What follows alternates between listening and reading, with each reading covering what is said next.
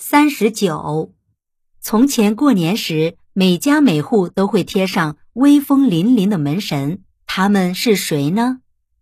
旧时农历新年的时候，家家户户都会在门上贴上两幅门神画，门神看上去凶猛威风，人们贴上门神，表达的是一种驱邪避害、平安吉祥的美好愿望。那么，这两个门神是谁呢？为什么能够保护人们？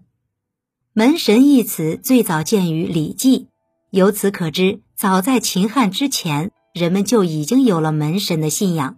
神荼和郁垒是出现较早的一对门神，影响深远。直到现在，还有人在大门上贴着两个神仙。《山海经》中记载，在茫茫大海之中有座杜朔山。山上有一棵枝干盘旋三千里的大桃树，桃枝的东北处有个鬼门，那是万鬼进出的地方。看守众鬼的两个神人便是神荼和郁垒，他们会用芦苇做成的绳索捆住恶鬼，拿去喂老虎。于是皇帝对他们祭祀礼拜，并在门口立一桃木做的人像，画出神荼和郁垒的形象贴在门上。并且悬挂芦苇绳，门神的信仰就这样传承下来。到了后来，门神的形象不断发生变化，历史上的忠臣良将、传说中的得道神仙，以及各个地区的出名人物，都会被老百姓画下来当做门神。这其中最著名的当属钟馗以及秦琼、尉迟恭了。传说钟馗参加武举考试。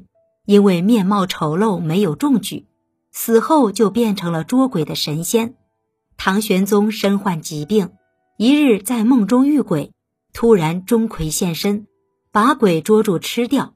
唐玄宗醒来后，病就好了，便派大画家吴道子画出钟馗的形象作为门神。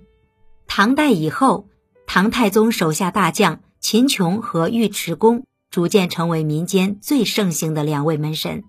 据《三教源流搜神大全》记载，唐太宗生病卧床，经常听到寝宫外有鬼怪嚎叫、扔砖丢瓦的声音，于是命秦琼和尉迟恭站在门口守卫。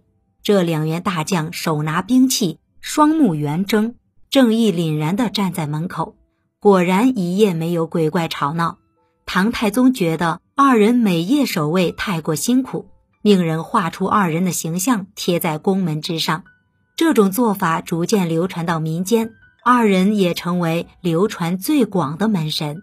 门神形象种类众多，不仅有神仙、武将，有的地方还以包公和文天祥作为文官门神。抗日战争时期，更有人画出抗日军民作为门神，以表达保卫国家的决心。您刚才收听的是《神话传说：中华文化十万个为什么》，同名图书由中华书局出版，演播陆德金。